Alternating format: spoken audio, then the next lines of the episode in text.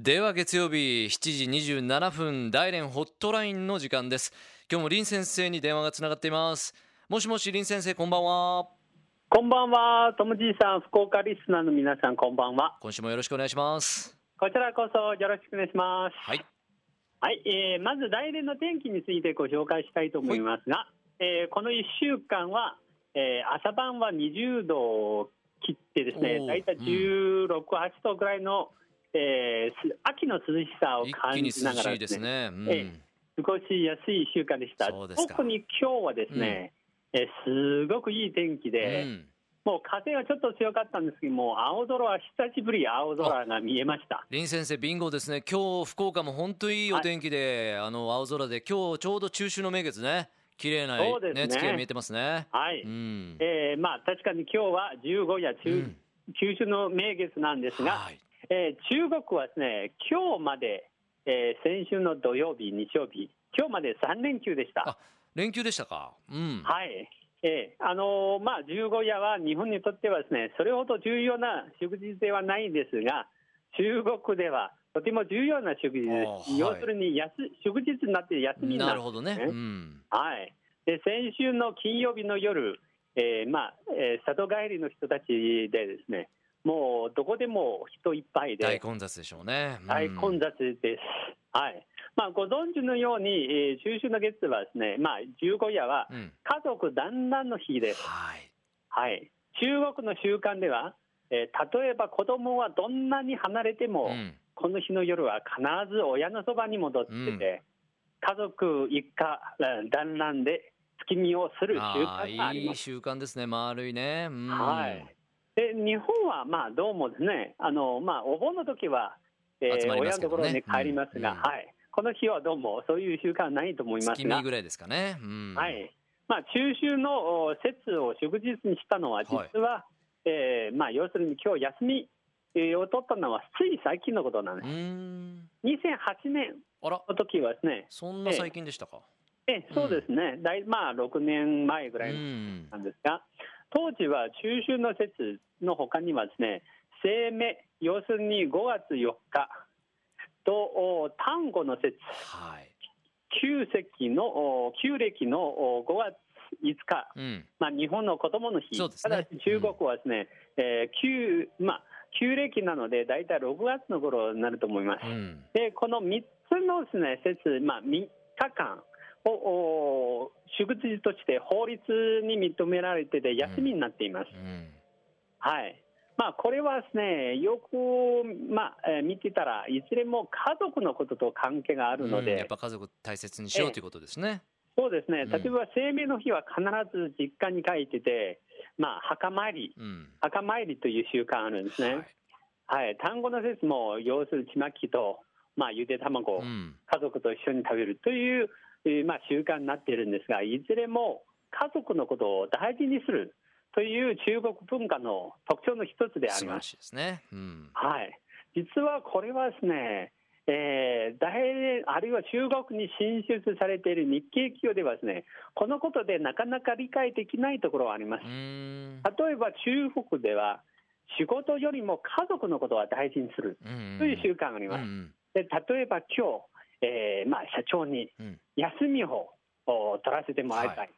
その理由はなんと自分のお父さんお母さんを連れて病院に行くとか、うん。あるいは自分の子供をおまあ、例えば、えーまあ、自分の妻をうん。例えば普通の風邪でも連れて病院に行くために一日を休みますしてくれと。へえうん。で日本の社長聞いてなんだろうと。まあ理解できない部分もありますね。う。ん。はい。ね。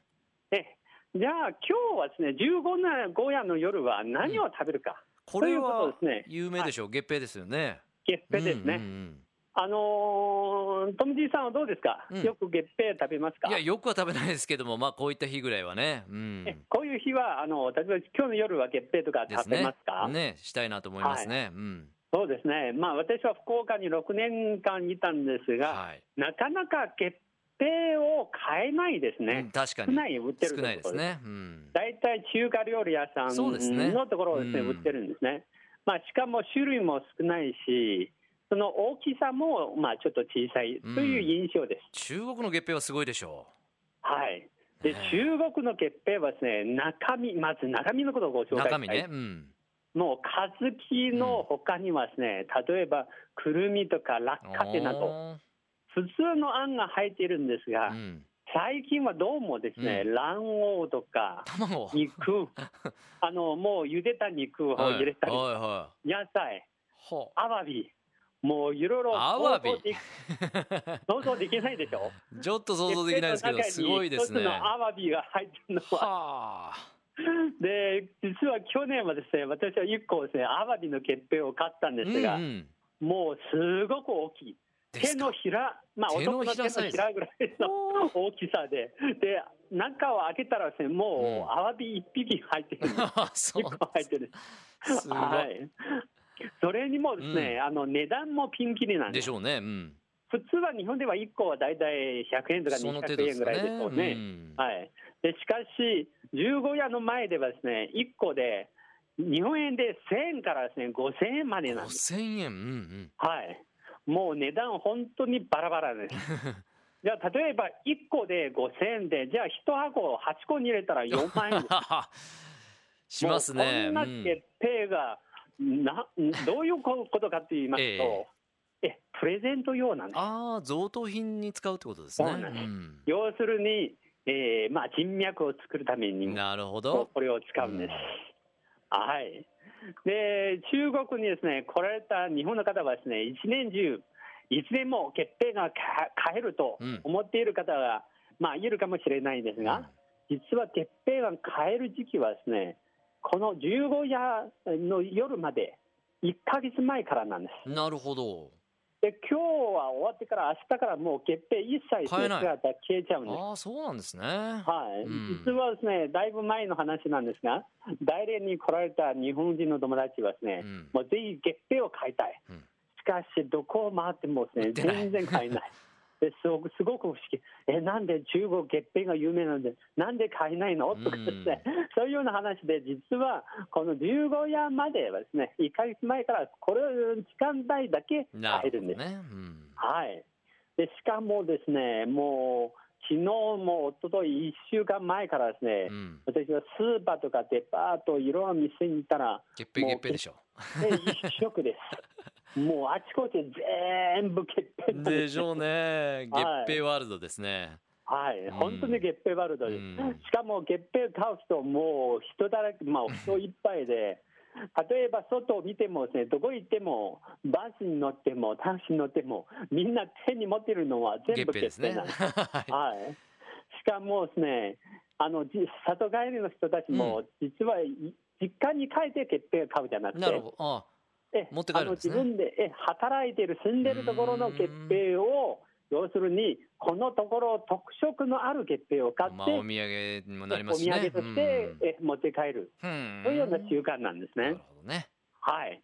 で、今日の夜は実はうん。本当はですね、もうすぐあとい、えー1時間半ぐらいですね、もうすぐ月見をするんですが、はい。じゃあ月餅の他には何を揃って、えーまあ、食べるかと言いますと食べるかと、いうとえぶどう、うん。えー果物、ぶどうとか、うん。りんご、スイカ、みかんなど、ほ要するに今の旬の果物を食べる習ー慣です、ね。なるほどね。はい。うん。でしかし、南の方はお餅とかですねあ、カツラ、ちょうど今、カツラの花ですね、はいはいはい。あるんで、カツラのお酒などですね、地元の、えー独特なものを食べる習慣もあります。なるほど。日本もそっちに似てるかもしれないです。よお団子とか作りますからね。あそうですか、うん。はい、それは南に似てるかもしれないですね。ね。うん。はいであともうすぐで、えー私たち家族はみんなでテーブルに、えー囲んでですね、これらの月餅とかですね、果物を食べながら月見をする。ああよかですね。そういう習慣なんですね。ちなみに林先生ご家族何人家族で今日は何人ぐらい集まってされるんですか？えあのま、親の2人と、あとですね、兄とか姉、で私の家族全部で10人ぐらい。ああワイワイですね。はい、じゃあお月見楽しんでください。ありがとうございました、シェイシェイまた来週お願いします。はい、再見。Love FM Podcast. ラブ f m のホームページではポッドキャストを配信中。スマートフォンやオーディオプレイヤーを使えばいつでもどこでもラブ f m が楽しめます。ラブ FM.co.jp にアクセスしてくださいね。Love FM Podcast.